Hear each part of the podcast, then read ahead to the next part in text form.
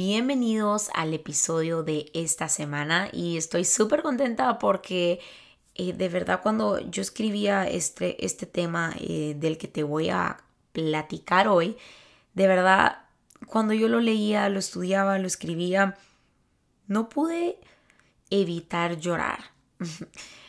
Porque habla de muchos temas y obviamente ustedes saben de que me gusta también hacerlo práctico y creo que todo lo que hemos eh, o les he grabado en cada episodio, en cada podcast es aplicable a nuestra vida y podemos ponerlo en práctica si somos intencionales y si de verdad queremos eh, ver un cambio y una mejora en nuestras vidas. Así que, ¿qué mejor que comenzar en Génesis? Em, creo que no les había mencionado, pero Acabo de terminar la semana pasada, finalizando febrero, terminamos eh, nuestro primer trimestre de teología. Estamos, no solo, no solo estoy yo aprendiendo teología, sino está toda mi familia, está Rodri, y estamos súper contentos porque van a ser dos años llenos de aprendizaje y no les puedo explicar lo mucho que ha impactado mi vida, ha cambiado mi vida, incluso me ha ayudado a ver eh, la vida de una forma diferente. No solo da, da ese deseo por acercarnos a Dios, sino nos abre la Biblia y nos, eh, nos permite comprenderla. Porque todo lo que está en la Biblia está escrito en la Biblia y da otra perspectiva. Creo que es algo que no puedo como explicar, pero si tienen la oportunidad o a lo mejor dicen, Julie, una vez lo pensé, pero nunca lo hice, háganlo, métanse a estudiar teología, de verdad es de las mejores decisiones que hasta el momento he tomado. Em, bueno, este, estoy sacando un profesorado, es un profesorado de dos años. Eh, apenas estoy comenzando, estamos comenzando apenas, llevamos nuestro primer trimestre, pero de verdad no se imaginan lo mucho que hemos aprendido en estos tres meses y de verdad no puedo esperar por seguir eh, aprendiendo y escuchando más.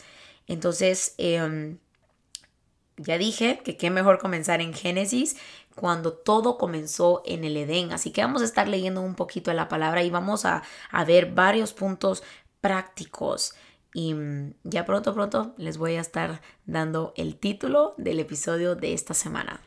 Hello, soy Julie Bocache y estás escuchando Better You Podcast.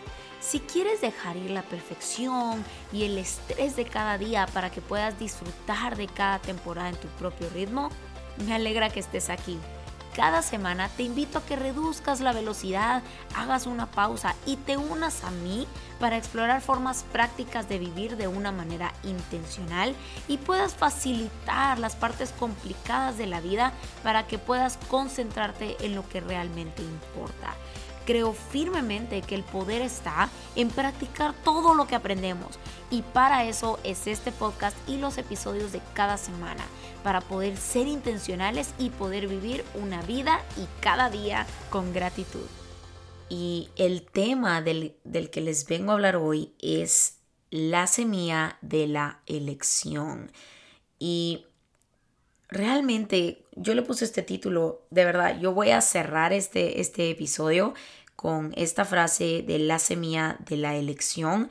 Y mientras yo vaya eh, pues contándoles y platicándoles un poquito em, en todo el episodio, vamos a llegar a este punto donde llegamos a esta semilla de elección y es algo que Dios eh, ha depositado en nosotros, en todo ser humano, desde el principio.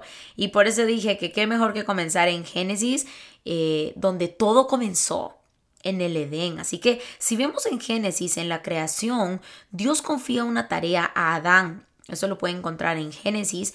Y vemos en esta historia que Dios le da esta tarea a Adán de nombrar a todos los animales. Quiere decir que Dios le dio la capacidad a Adán de nombrar todos los animales conforme a sus características. Y cada nombre de esos animales es como hoy los conocemos. Pero toda esta, toda esta tarea que Dios le dejó a Adán fue antes de que el pecado llegara. Y creo que para que podamos vivir al máximo, cumpliendo nuestro propósito, e, ese sentido de realización de propósito, Dios nos manda a vivir una vida santa. Y es una pregunta que yo me hice al principio y luego eh, me gusta preguntarla, ¿se puede tener una vida santa? ¿Podemos ser santos? La respuesta es sí. Y en la Biblia nos dice, por eso digo, si ustedes leen la Biblia y ven lo que está en la Biblia, por algo está. Si está es porque es importante. Y en la Biblia Dios nos dice, sed santo porque yo soy santo. Quiere decir que sí se puede ser santos. Y una vida santa es una vida llena de su propósito que nos lo habla en Proverbios. Esto no se puede lograr sin tener una comunión con Dios. Y ¿por qué siempre enfatizo esto de la comunión con Dios? Es como, ¿cómo puedo yo saber quién soy, mi propósito, si no conozco al que me creó? Y una manera de cómo yo puedo conocer a Dios, aparte de leer su palabra, es tener comunión con Él, es tener intimidad con Él, es tener una relación con Él. Es como, ¿qué hacemos para conocer a una persona? O tal vez con la persona con la que estoy saliendo. Eh, o una nueva amistad, ¿qué hacemos cuando queremos conocer a una persona? Es dedicar y apartar tiempo para estar con esa persona. Y es lo mismo con nuestra comunión con Dios. Así que para tener una vida santa no se puede lograr, una vida santa no se puede lograr si yo no tengo una comunión con Dios. Y para tener una comunión con Dios necesitamos saber que Dios nos formó con tres cosas claves para poner en práctica. La primera, nos creó con una mente para conocerlo. La segunda, nos creó con un corazón para amarlo. Y nos creó con una voluntad para obedecerlo. Estas tres cosas nos hacen humanos y cuando buscamos a Dios nos permiten tener una relación ideal con Él. Y voy con la primera, voy a ir desglosando una por una. La primera, una mente para conocerlo.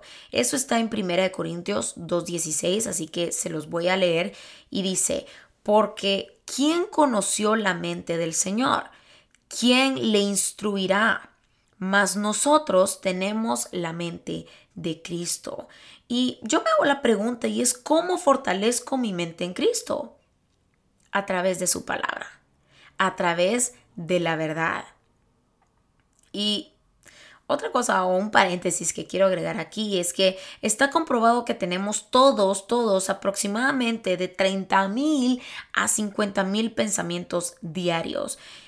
Y cuando yo leí, esto lo leí en un libro de Controla tu mente y es increíble este libro y nos da este dato que tenemos todos, todos los días, de 30 mil a 50 mil pensamientos diarios. Y yo me ponía a pensar, cuando yo leía esto, yo decía, wow, qué cantidad de pensamientos tenemos todos los días, pero creo que no sabemos filtrar, muchas veces no ponemos atención a esta filtración de que no todo lo que pensamos es una verdad o no todo lo que pensamos tiene que ser de esa manera. Creo que ni siquiera damos una pausa, o sea, nuestra mente comienza a tener todos estos pensamientos y no nos tomamos el tiempo para, ok, pausa, no todo lo que pienso es una verdad. Y tenemos que aprender a entrenar nuestra mente. Y para continuar, quiero leer Génesis 3 del 8 al 10 y dice, y oyeron la voz de Jehová Dios que se paseaba en el huerto al aire del día. Solo imagínense, o sea, ellos podían estar ahí con Dios. Y dice, y el hombre y su mujer se escondieron de la presencia de Jehová Dios entre los árboles del huerto. Mas Jehová Dios llamó al hombre y le dijo, ¿Dónde estás tú? Y él le respondió, Oí tu voz en el huerto y tuve miedo porque estaba desnudo y me escondí. En esta parte de la historia estamos viendo cuando Adán y Eva eh, le hacen caso a la serpiente, comen del fruto que no tuvieron que haber comido, porque Dios desde un, desde un principio, cuando están en el Edén, les dice, ok, pueden comer de todo árbol menos de ese. Y les indica cuál, de cuál no pueden comer, eh, que es el, el, árbol del fruto del bien y del mal. Y, y cuando ellos cometen ese error de primero desobedecerle y, comer ese fruto, ¿qué es lo que pasa con ellos? se sienten culpables, les da miedo y se esconden. Entonces vamos por esta parte de la historia. ¿Y qué quiere decir? ¿Por qué pasó esto? ¿Por qué, ¿Por qué ellos decidieron esconderse? Es porque el pecado se puso en medio. En esa creación donde todo era perfecto, entra el pecado. En esa mala decisión. Y ojo, que el pecado aquí no fue cuando mordieron el fruto prohibido. El pecado realmente, si vamos a la raíz, inició en la mente. Cuando ellos pensaron que podían ser mejores o iguales a Dios. Pensaron en eso y por eso deciden desobedecer. Y aquí pasaron tres cosas. Es que yo me puedo imaginar ese jardín perfecto, hermoso, tenían todo para ellos y solo una cosa no podían hacer. De ahí todo podían hacerlo, menos esa sola cosa que Dios les había indicado que no podían hacer. ¿Y qué es lo que pasa? El pecado entró. Y cuando esto sucede, pasaron tres cosas. Número uno, la mente se ensució Dos, el corazón se llenó de orgullo. Y tres, todo esto fue por darle libertad a la tentación de llenar nuestra mente. Y, y ojo, porque vemos aquí y sí, todo inicia en nuestra mente, pero luego viene esta voluntad. ¿Y, y qué veo yo aquí? Ignoraron todos los sí de Dios y decidieron irse por el único no de Dios. ¿Y qué es lo que sucede? El pecado lo único que provoca es que nos separa de Dios. El pecar no solo daña nuestra relación con Dios, sino daña nuestra relación con otros y también nos termina dañando a nosotros mismos. Y el segundo punto que quiero que veamos es un corazón para amarlo. ¿Se recuerdan que estábamos, que yo les mencioné tres? Acabamos de ver una mente para conocerlo y ahora vamos con el segundo, un corazón para amarlo. Y eso eh, les voy a estar leyendo primera de Juan 4.10 que dice, en esto consiste el amor no en que nosotros hayamos amado a Dios, sino que Él nos amó a nosotros y envió a su Hijo por nuestros pecados. La verdad aquí es que Dios te escogió amar primero. Nosotros solo podemos corresponder o responder a ese amor perfecto que es Él y que nos lo dio primero.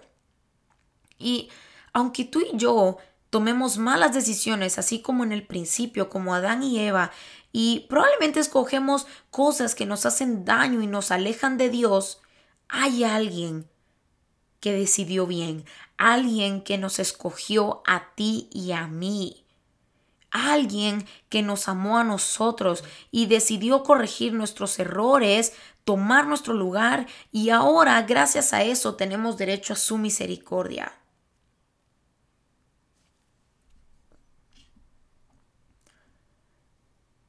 Y el tercer punto, ya vimos el primero, que es una mente para conocerlo, un corazón para amarlo. Y el tercer punto, porque solo refiriéndome al dos, un corazón para amarlo. Sí, tenemos un corazón para poder responder a ese amor, pero tiene que ser una elección. Y el tercero, una voluntad para obedecerle. La voluntad habla de una elección y una de las cosas muy importantes que Dios nos dejó fue el poder de la elección, el poder de la decisión. Y si ustedes se dan cuenta, todo en nuestra, en nuestra vida, todo, absolutamente todo, todos los días, todo el tiempo, todo comienza con una decisión tener esa voluntad a la hora de decidir y todo el tiempo estamos tomando decisiones, ya sea pequeñas o grandes, si me levanto no me levanto, si hago ejercicio no ejercicio, si tomo esta decisión de salir de algún lugar o me quiero cambiar de trabajo, etcétera, etcétera. tenemos esa voluntad al decidir. Y en el principio regresamos en Génesis, en el Edén, Dios puso una semilla especial que nos diferenció de la demás creación. Algo que nos hacía únicos y, diferentes. Algo que nos hizo valiosos. Y eso fue que Dios depositó una cosa que nos hizo valiosos, que nos hace valiosos. Y lo que depositó en nosotros es la semilla de la elección. Y cuando yo, yo llegué a esta parte, cuando yo leía esto en Génesis, pude leer, yo tengo una versión en la Biblia que es palabra, palabra de aliento de Max Lucado, es impresionante esa Biblia, si pueden tenerla o pueden verla de verdad, se las hiper mega recomiendo. Eh, leí, llegué a esta parte donde Max Lucado relata ah, la historia eh, de cómo él se imaginaba y se imaginó cómo fue la creación, cómo Dios nos hizo a nosotros, cómo Dios después de hacer la naturaleza, el mundo, a la hora donde hace a Adán y Eva, él se lo imagina de esta manera y de verdad cuando yo leí esta parte, yo comencé a llorar porque esta semilla de la elección fue algo tan importante que Dios dejó en nosotros. Y a la misma vez, Dios se la jugó al depositar eso en nosotros. ¿Y cómo? Se preguntarán cómo. Y esta historia, eh, cuando Max Lucado se relata, esta historia eh, de la creación, eh, me encantó tanto que yo dije, tengo que compartirla y se las quiero compartir. Así que para este punto, no sé qué, estén haciendo en el carro o no sé, pero quiero que solo se tomen una pausa, tomen un pequeño tiempo. Les prometo que va a durar un minuto, de verdad, o dos minutos. Y quiero, para finalizar este episodio, te quiero relatar esta historia. Así que quiero que cierres tus ojos y solo quiero que te imagines esto conmigo. La creación estaba de pie en silencio y miraba la forma inerte. Estaba el creador a punto de finalizar su obra de arte con su obra final, al hombre. Un ángel habló y dijo, pero, ¿qué pasaría si... ¿Qué pasará si decide no amar?